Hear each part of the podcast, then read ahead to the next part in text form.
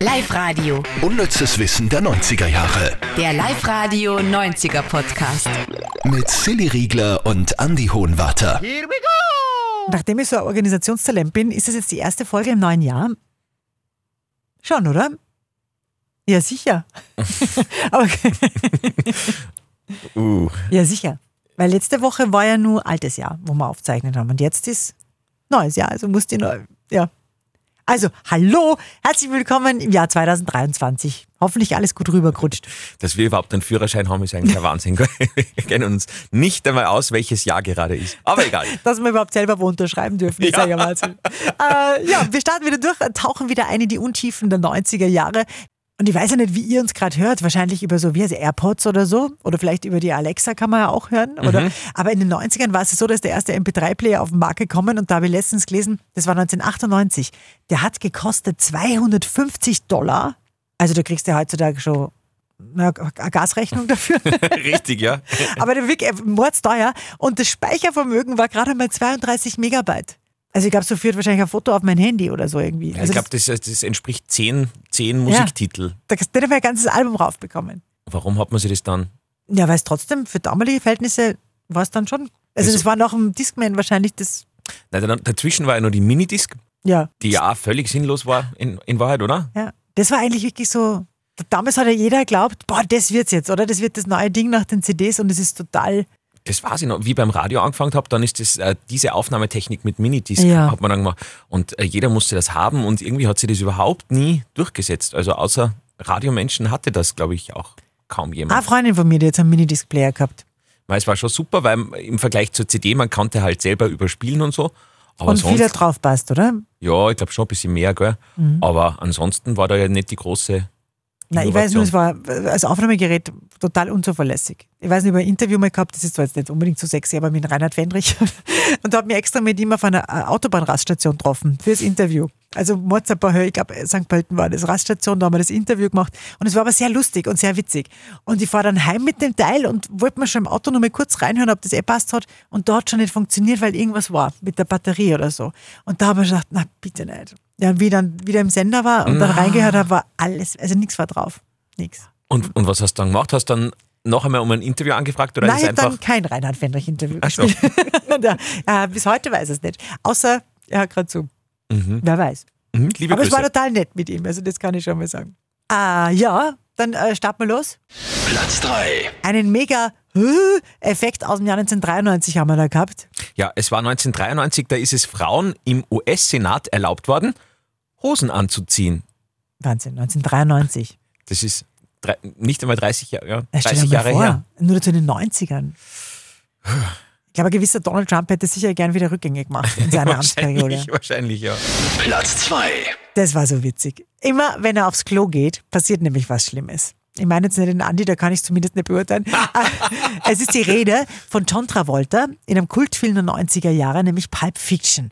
Und der hat da etliche Kloszenen. Und jedes Mal, wenn er am Klo war und wieder rauskommt, passiert irgendwas Schlimmes, gell? Er, er spielt ja da diesen Vincent Vega. Und, Mhm. Den äh, langen schwarzen Haaren. Genau. Einmal ist es so, dass er Huma Thurman mit einer Überdosis findet. Ein anderes Mal ist im äh, Restaurant gerade eine Riesenschießerei im Gange. Und einmal wird er überhaupt gleich selber erschossen, gleich nachdem er am Klo war. Ja, das war auch die letzte Kloszene, vermutlich. Dann. Platz 1. in diesem Flugzeug, ich habe ja Flugangst, aber in dem Flugzeug wäre ich gern gesessen. Und zwar in den 90ern in diesem einen Flugzeug, das notlanden hat müssen, wegen Whitney Houston. Es war nicht in den 90ern, es war 2013, aber der Oh, 90er-Hit stimmt. war schuld. Ähm, es waren die American Airlines. Wobei, ich glaube, das ist schon ein bisschen bedrohlich, weil man sich ja denkt, die, die, diese Person muss völlig irre sein. Äh, dieses äh, Flugzeug hat notlanden müssen, weil eine Passagierin nicht aufgehört hat, I Will Always Love You von Whitney Houston zu singen.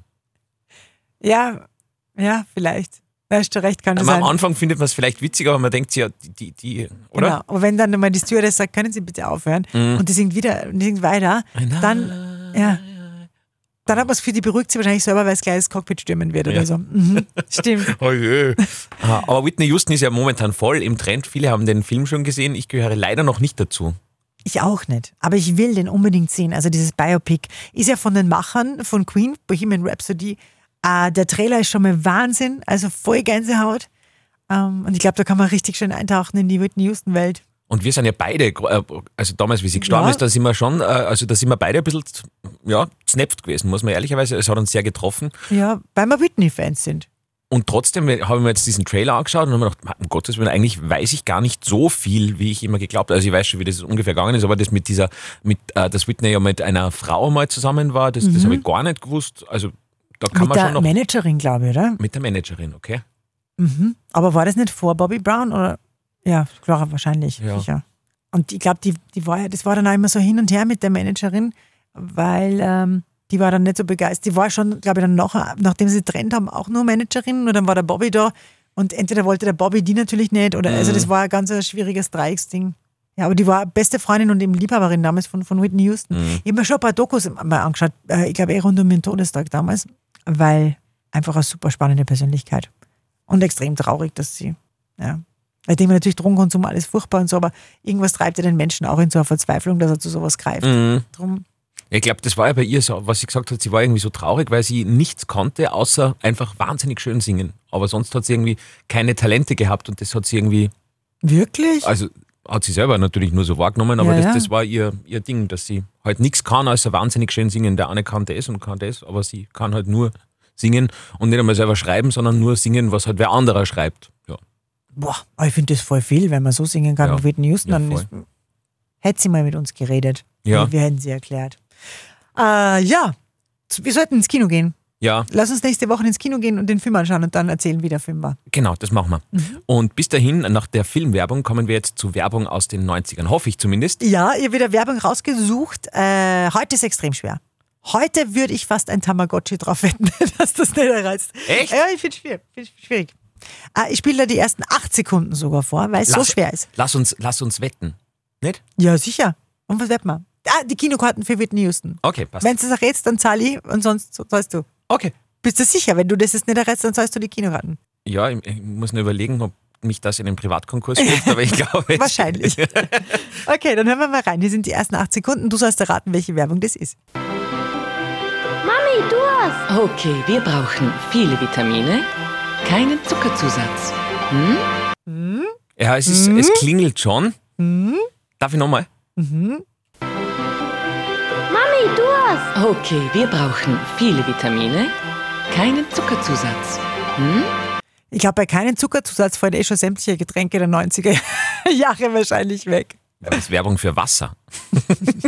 Nein. Das ist Soda-Stream. Also von, von der Hintergrundmelodie hätte ich gesagt, es ist schon ein bisschen Milka angehaucht. Total, gell? Dieses Da, da, Das klingt die voll nach zarteste Milka. Mhm. Versuchung. ist aber nicht. Ähm, Ich freue mich schon aufs Kino. ähm, dann Es ist wirklich schwierig. Ich kann dir einen Tipp geben. Äh, Dieses Getränk ist ein, ähm, ein Wortspiel, das ich erst, äh, glaube ich, vor fünf, sechs Jahren checkt habe, weil es mir wer erklärt hat.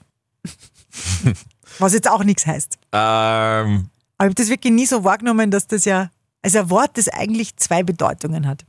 Und das ist nicht Dreh und Trink, was du jetzt. mhm. Aber ich habe ja gesagt, das ist voll schwierig. Also Nein, wirklich. ich glaube, das schaffe ich nicht. dann spiele ich dir das Ganze vor. Okay.